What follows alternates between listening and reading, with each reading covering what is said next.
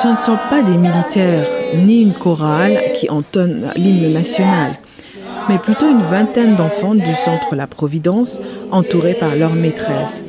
Regroupés dans une des salles de ce centre, certains sont allongés par terre, d'autres manipulent des jouets ou encore chantent. Créé en 2019 par une maman d'une petite fille trisomique, ce centre accueille aujourd'hui 37 enfants de 6 à 20 ans. Ces enfants bénéficient d'une prise en charge avec des médecins généticiens, selon la fondatrice Assitan Diané. À travers ce suivi, elle veut encourager toutes les mamans ayant des enfants trisomiques à les envoyer à l'école plutôt que de les cacher à la maison. La stigmatisation a trop de poids dans la société, même au niveau de nos hauts dirigeants et tout ça là.